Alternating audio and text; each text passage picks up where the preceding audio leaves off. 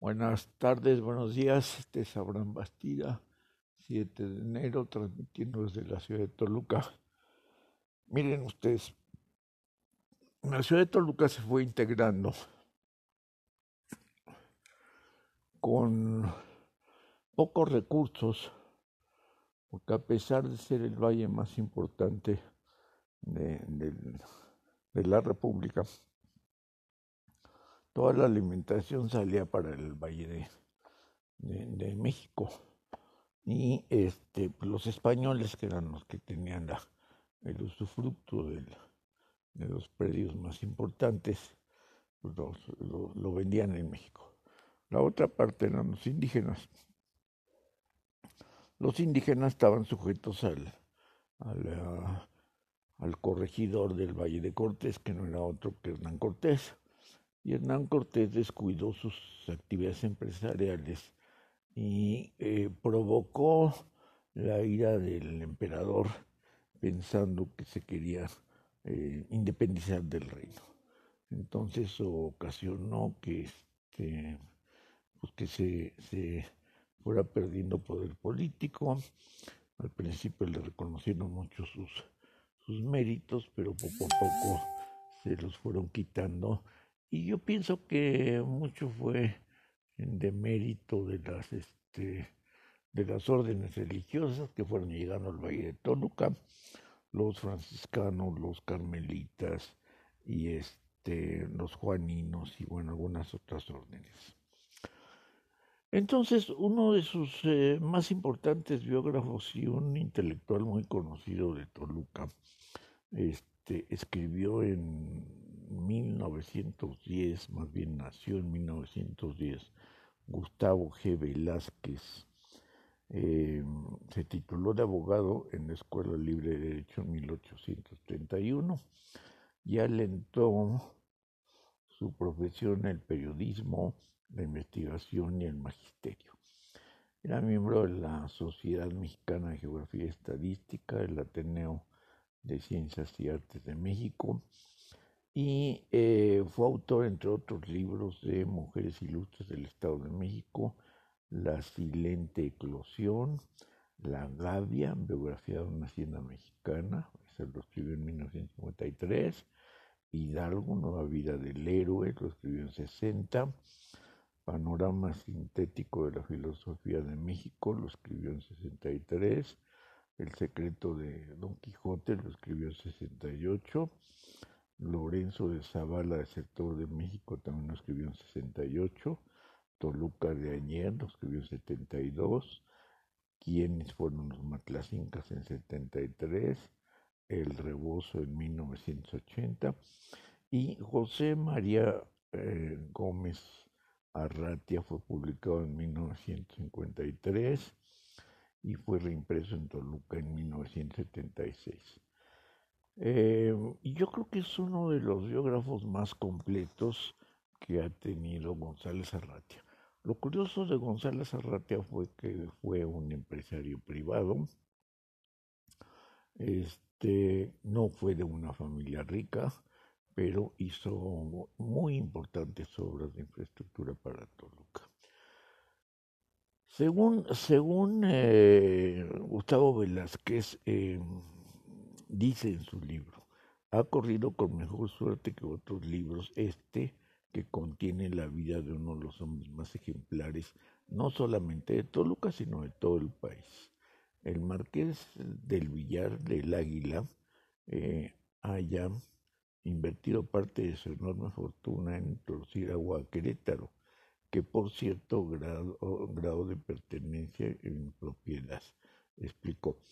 Pero que un hombre sencillo, sin más riqueza que su inteligencia cultivada a nivel modesto, fuera de los centros de enseñanza superior a los que nunca pudo asistir, haya logrado darle a Toluca desde 1656 ostentaba con pudor el como avergonzada el título de la ciudad de San José cuando todo cuanto estuvo a su alcance para quitarle aquel aspecto, aspecto El licenciado Ignacio Ramírez, el nigromante, describía sin, sin piedad para demostrar a los conservadores en el Congreso Constituyente de 1857 es digno, muy digno de presentarse como un ejemplo que debemos todos imitar y sobre todo los que aquí,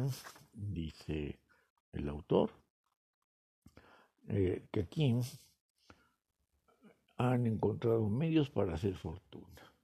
Tal fue el empeño que tuve para aumentar los apuntes biográficos sobre José María González Arratia, que originariamente conocí hace medio siglo en poder del inolvidable y maestro Nicolás Rangel, tan conocido por sus aportaciones en la historia patria, aprovechando la convocatoria que el gobierno del Estado, entonces dirigido por el gobernador Alfredo del Mazo Vélez, quien era abuelo del actual, gobernador, para no confundir los tiempos, envié al, a concurso la biografía que ahora se ofrece en una nueva edición con dos propósitos, el de obtener un premio y el de estimular a mis amigos del Club Rotario de Toluca a que encontraran un ejemplo de servicio que podría imitar para ejemplo de todos. Para ejemplo de todos. Dos de mis mejores amigos inolvidables, don Luis Gutiérrez Rosal y sobre todo Fernando Eduardo Hernández, cuya ausencia me duele en lo profundo, llevaron la iniciativa al Club Rotario, del que eran dirigentes, para que editara la biografía, editar la biografía premiada con los Juegos Florales Aludidos. La primera edición, agotada en pocos días, llevaba el título intencionado de José María González Arratia, Una vida, una ciudad, porque yo quería eh, dejar constancia de que hubo un hombre en esto que fue la pobre ciudad de Toluca que entregó toda su vida para embellecerla para hacerla un lugar confortable. En cuanto aquí nacieron, a quienes encontraron lugar. En lo fundamental aproveché la breve biografía impresa que suscribe Ere, que, que el profesor Miguel Salinas supone con acierto encubre el nombre de Domingo eh, Revilla originario de Pachuca, diputado de la legislatura local, amigo y admirador de sus contemporáneos, José María González Arrate. Sé que no aporto datos sobre los estudios de José María González Arratia.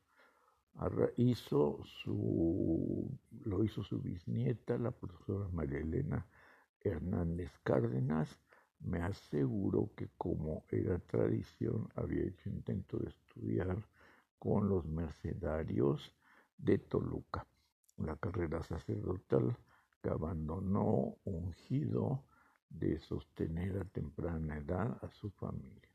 Con todas las definiciones, esta biografía ha tenido un éxito que me halaga, dice Gustavo Velázquez, que me halaga porque todos desearíamos que la generación y el espíritu de servicio para los demás florecieran en lugar del espinoso cardo del egoísmo. Supongo que este propósito anima a todos en este bicentenario de González Arratia, el hombre más ejemplar que ha dado nuestra tierra, e impulsa a quienes ordenaron se hiciera esta misma edición. Así mi agradecimiento es también una grata coincidencia con tan noble propósito. Y firma el propio Gustavo Velázquez. Eh, este libro fue editado, como, como ya, ya se había mencionado, con apoyo del Club Rotario de Toluca y está fechado con en el año de 1983. Eh, en la segunda parte les empecé, a mencionar cómo era, cómo fue el umbral de la vida de, de, José María González Arratia.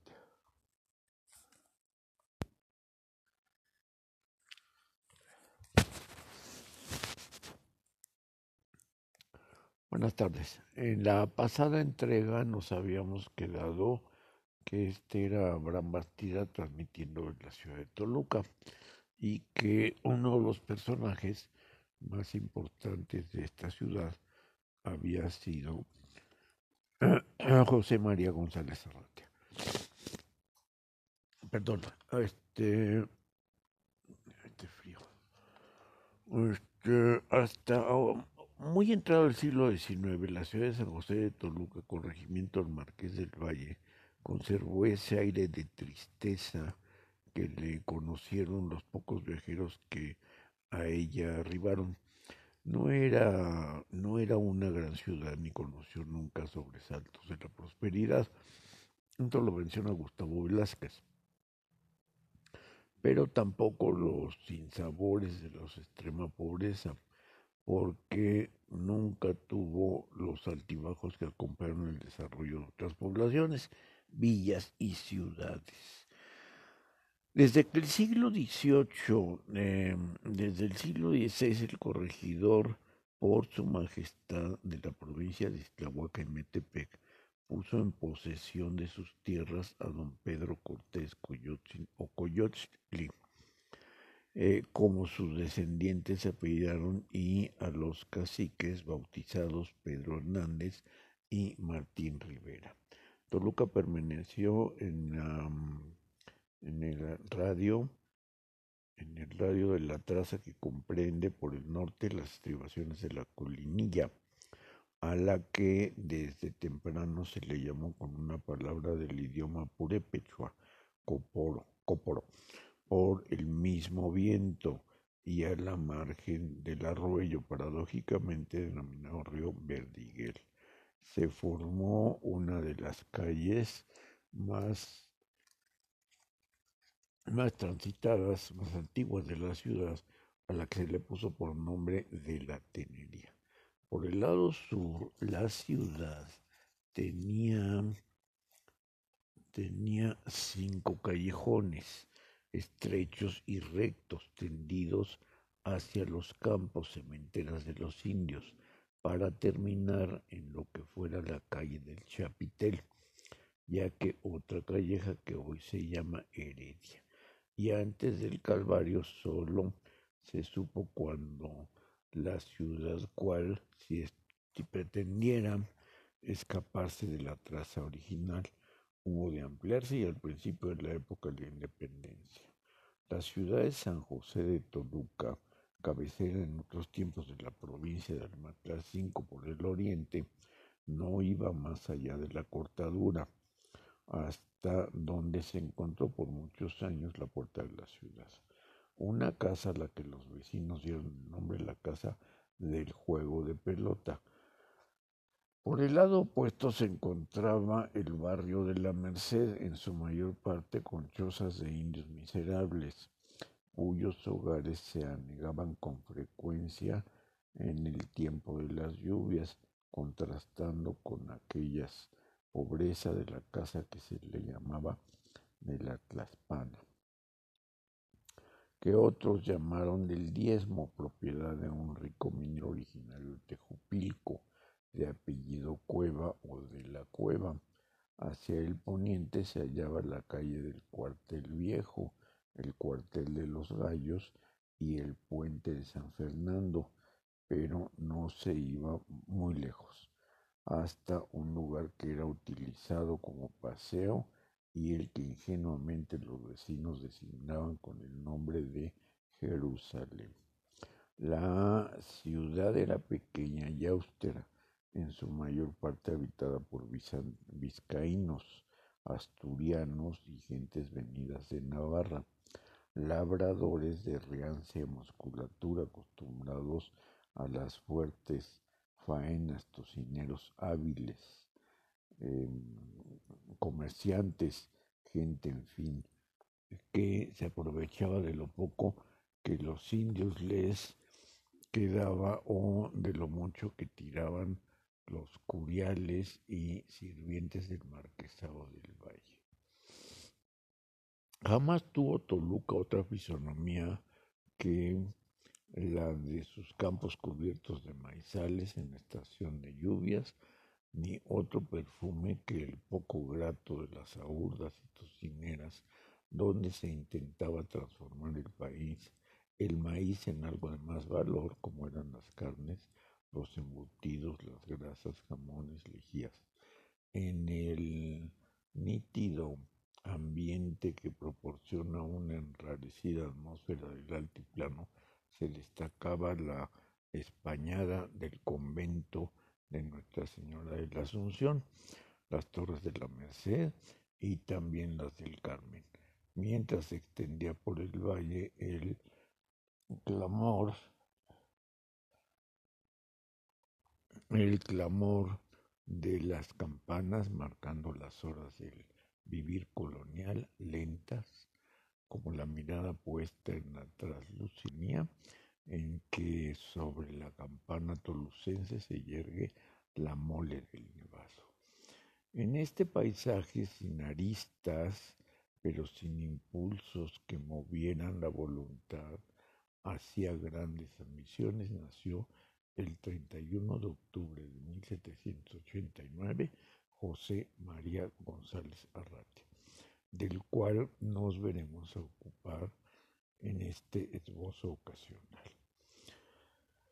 En esta parroquia de Toluca, en 1 de noviembre de 1983, venía Pachotti, bapticé solemnemente y puse los santos óleos a un niño de un día de nacido a quien puse por nombre José María Nemesio, español, hijo legítimo de matrimonio de José María este, González Arratia y de Catalina Ortiz, cuyos abuelos paternos son Sebastián González Arratia y María Lara.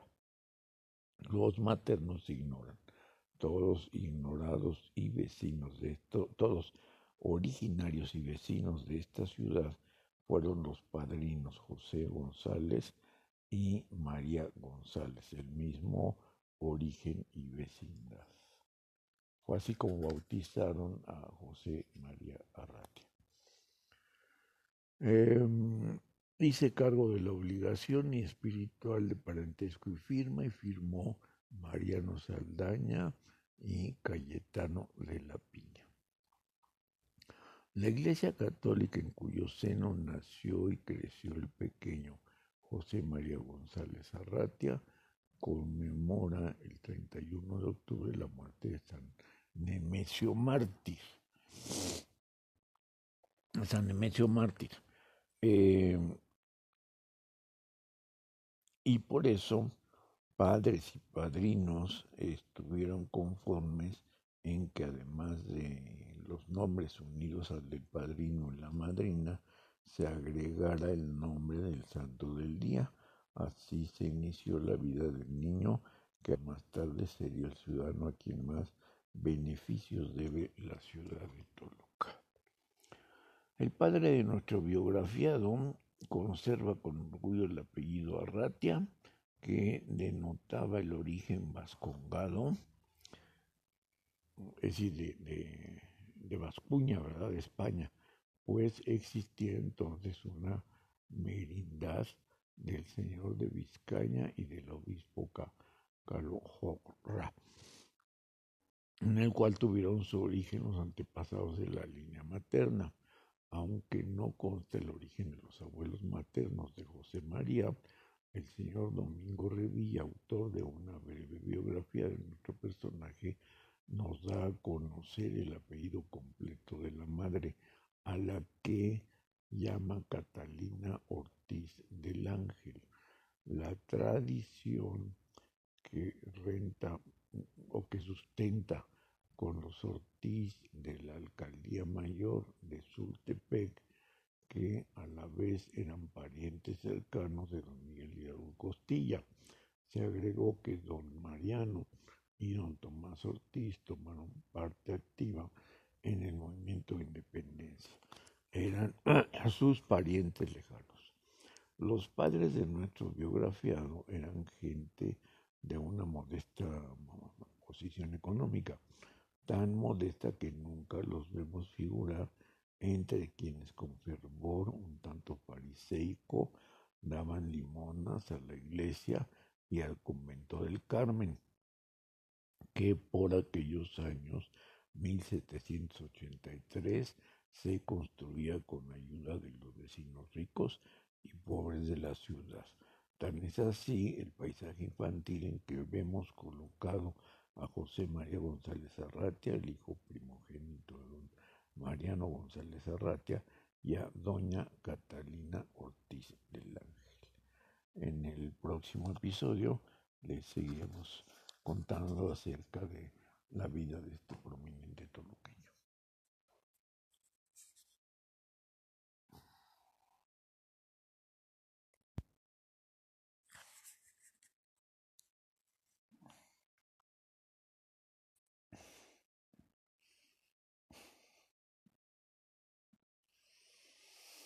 Hola, buenas tardes. Este es Abraham Bastira transmitiendo desde la ciudad de Toluca. Hoy quiero platicarles sobre un libro que escribió Alejandro Ariceaga que se llama Ciudad tan bella como cualquiera. Este libro lo escribió Alejandro, quien nació en Toluca en 1949. Eh, es un libro interesante porque platica, platica lo que debieron haber sido sus épocas. Si él nació en 49, pudo haber sido en 60 el libro. El libro dice así, teléfono de urgencias. Adoro esta época de prisas y sonidos de progreso, tiempo en el que todo se simplifica según se lo contemple, pues el genio del hombre ha puesto su granito de arena para la gran construcción del presente y del futuro. El genio al servicio de la humanidad, sí señor. Ahora tengo que hacer esta llamada. Basta coger el auricular y hacer que gire el disco apoyando la yema de un dedo en los números precisos. 5, 4, 3, 7 debo llegar al destino donde se encuentre el aparato. Varias personas esperan su turno haciendo sonar moneditas que sostienen en las manos. Ay, eso de las monedas. Hace algunos años se usaban las de 20 centavos que tenían un gorro frigio y la gran pirámide de Tenochtitlan. Eran de cobre las monedas y de un tamaño mayor que las actuales. Las actuales alcanzan a extraviarse y lo más grave es que se dificulte conseguirlas. Ahora nos dicen que de un momento a otro cambiará el sistema de ranuras que tienen los aparatos, de manera que uno podrá llamar pagando el importe de la llamada a través de la ranura y ya sea con una monedita de 20 centavos, una de 50 o una de a peso.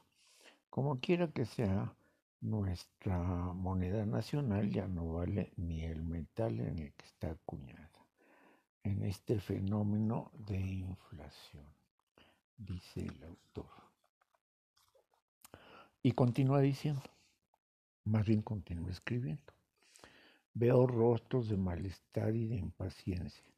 Una gorda manifiesta definitivo coraje mientras procura que la usuaria de turno colegiala de alrededor de 20 años de edad ponga punto final a una charla que debe de haberse iniciado hace algunos minutos. Pero momento, he aprendido que todos los que alguna vez tenemos necesidad de hacer una llamada telefónica, cuando estamos fuera de casa somos usuarios de un servicio público. Y quien utilice el aparato como los demás, tiene sus asuntos. Y como dijo el héroe de la patria, el respeto al derecho ajeno es la paz. Naturalmente se refería a Juárez. Respecto a la privacidad de los demás, cada quien, cada quien sabe para qué necesita su servicio. Los demás que estamos en espera debemos de ser tolerantes, pues nada puede establecer un orden para las urgencias. La gorda, sí, se asoma a su reloj de pulso, acentúa sus gestos, enmarca las cerjas ante la chamacada en ademán de apurarla. La otra continúa su charla amena sin hacer caso, en este gesto de quien contempla sin contemplar, porque tiene la mirada en la distancia. Mira con el oído a la persona que se encuentra al lado de la otra línea, y es más, no se ha enterado ni tiene por qué hacerlo. De cualquiera que le siguen en esa cola urbana de ciudadanos de estados de un teléfono público. Quien llama por teléfono no está a la vista, naturalmente, no está a la vista de todos, sino que se ha metido en una maraña de cables ocultos a través de la boca que se aplica a la bocina. Un bisbiseo se siente. La gama de gestos motivada por las palabras que se introducen en los cables las palabras que vienen de regreso de algún lugar imprescindible y la gorda que parece orinar de tanto brinquito breve. Los demás jugueteamos con las monedas mientras pensamos, al menos yo lo hago, qué decir cuando se llegue el turno.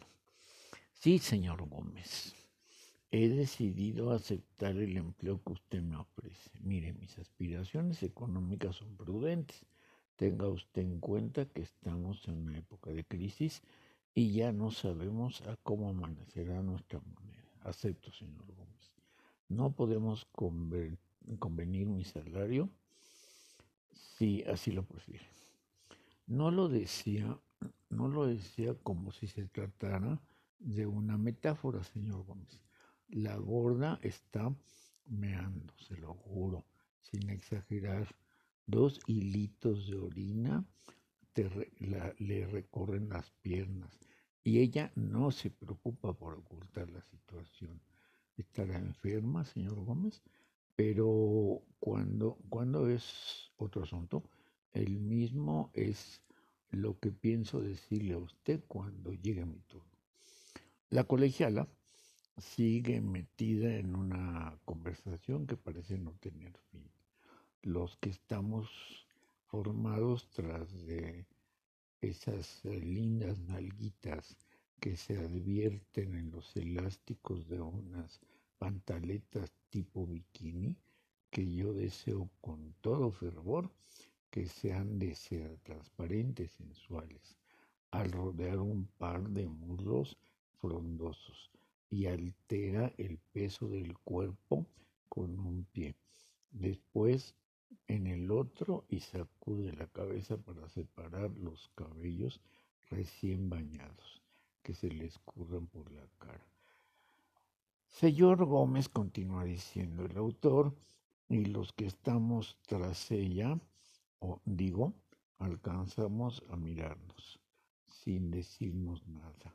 Claro, puesto que, que no nos hemos visto antes y la gorda que tiene un charquito bajo sus gordos pies y sigue bailando mientras se nota, se percibe que se trata, que trata de contener el llanto.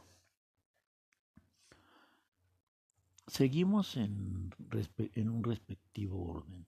Tras de la gorda recién orinada, un individuo de alrededor de 50 años de edad una señora que arrulla al bebé que se le quiere despertar, un individuo de más de 30 años y yo, señor Gómez, que ya comienzo a impacientarme, carajo, porque me llegue, a que me llegue mi turno.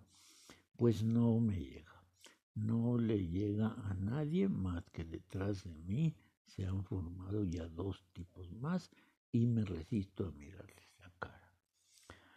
Ay, el invento de Alejandro Graham Bell, físico y médico norteamericano de origen escocés, como lo dice cualquier diccionario. Noble invento de la era para el año de 1876, lanzó el teléfono al mundo y le conocemos a causa de tantos documentos públicos que ya forman parte de cualquier escenografía citadina. Lo mismo que estos artefactos perfeccionados a medida que pasa el tiempo, sofisticados en múltiples casos. Señor Gómez, Graham Bell, encarnado en aquellos objetos de diseño prudente, como el que sostiene ahora con la mano izquierda ese par de nalguitas que imagino suaves debajo del pantalón femenino, que cuando cambia de postura se apetece más, más, se apetece más y trato de adivinar el asunto de su conversación. Lo mismo que la gorda que ahora termina de secarse los gordos muslos, seguramente averiados por las varices. El, el cincuentón se retira de la fila. Tras de mí debe de haber más de 100 llegados que no tienen idea del tiempo que llevamos aquí los demás. 20 minutos.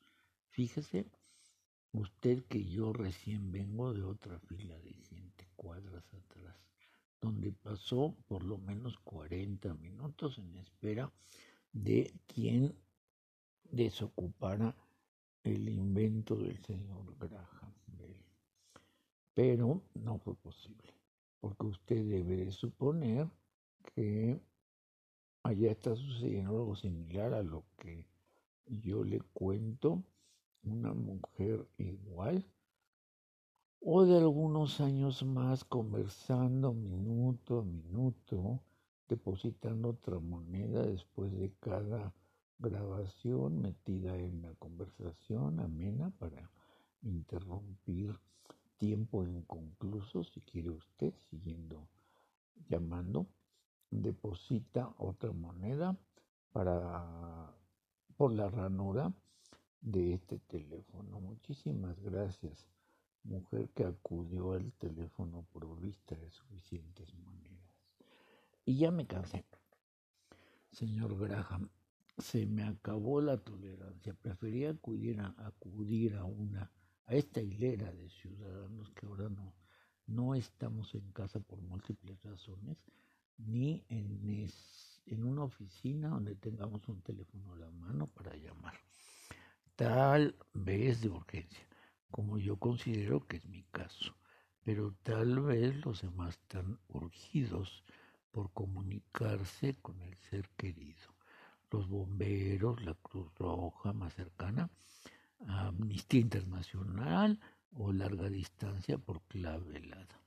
De persona a persona para decir que tienen a la madre agonizante desgranándose, desangrándose en la tina con las venas cortadas, por una hoja de afeitar, o para vernos en la noche, Amara mía, a la entrada del cine, media naranja, mujer de todas mis aspiraciones amorosas, para darle los besitos y pasarle las manos por donde ya sabes.